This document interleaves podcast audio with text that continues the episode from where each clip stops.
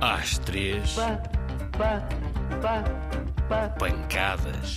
Às três pancadas, um programa sobre Curiosidades do teatro. É exagero. Shhh, manda calar. Atenção, o pano vai subir.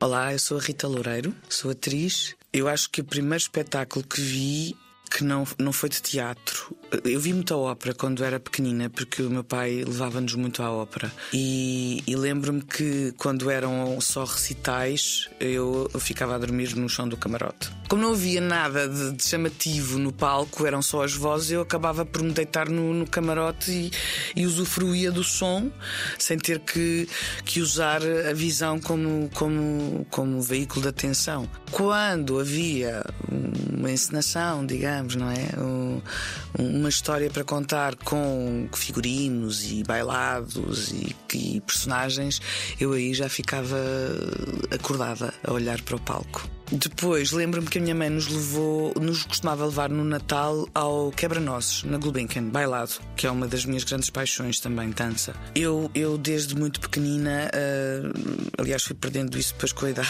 mas eu era muito histriónica, era muito, adorava cantar e dançar e falava imenso e fazia de contas que, que sabia falar inglês, por exemplo. Às vezes nós íamos em viagem e eu ia a viagem toda a cantar em inglês, um inglês inventado por mim. Uh, portanto, sempre tive essa capacidade de e vontade de contar histórias e de me expressar. Uh, comecei por fazer balé, ainda cheguei a fazer uma formação em balé, só não cheguei ao, a, a, ao grau de, de, passar para pontas. Eu fiz o conservatório uh, e, e, comecei logo a, a trabalhar. No, no último ano do conservatório, fui chamada para uma peça encenada pelo Filipe Laféria, numa peça chamada A Ilha do Oriente. Foi aí que eu me estreiei. Peripécias, peripécias, periquê? São peripécias do teatro. Eu vou contar uma peripécia que me aconteceu também num, num, dos primeiros espetáculos que fiz na minha vida, chamado Malaquias, ou a história de um homem barbaramente agredido. Um texto maravilhoso do Manuel de Lima, que foi encenado pelo José Carretas. Um, havia muitos, tinha, eram vários, vários atores, era eu, a Helena Laureano, o, o, o Buda, o Paulo Oma, a Paula de Souza, o, o, Raposo, o Zé Raposo. Bom, éramos, penso que éramos estes, perdoem-me se, estou, se me falha alguém. Este espetáculo teve várias peripécias e a Helena tinha uma cena muito engraçada que era uma tia do Malaquias, uma tia assim muito austera assim, e fina em que ela era elevada num pequeno círculo, portanto ela tinha que se pôr em cima de um pequeno círculo e depois havia uma roldana que era acionada e ela, digamos que se elevava no palco para fazer a cena dela, em que passava assim um grande sermão ao seu sobrinho que não se estava a portar bem. E o espetáculo rodou, nós fizemos uma turnê, e o espetáculo rodou por vários sítios no país. E claro que estes tipo, este tipo de dispositivos cênicos com o monta e desmonta às vezes os mecanismos ficam um bocadinho comprometidos. então houve um espetáculo em que Helena, muito digna lá em cima, a passar um grande sermão ao sobrinho.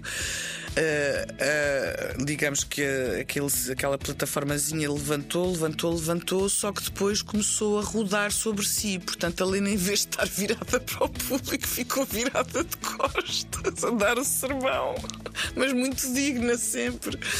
Portanto, ali a dar um grande sermão e de repente, oh, oh, oh, aquilo a virar, a virar, e ela ficou de costas para o público. Aconteceram coisas muito engraçadas neste espetáculo, tenho memórias muito boas. Serve o teatro? Quê? O teatro serve para quê? O teatro. Hum, eu acho que o teatro serve para provocar pensamento, uh, sensações, emoções, para espicaçar, para encantar. Um, dentro, o teatro é arte, não é? E dentro das artes.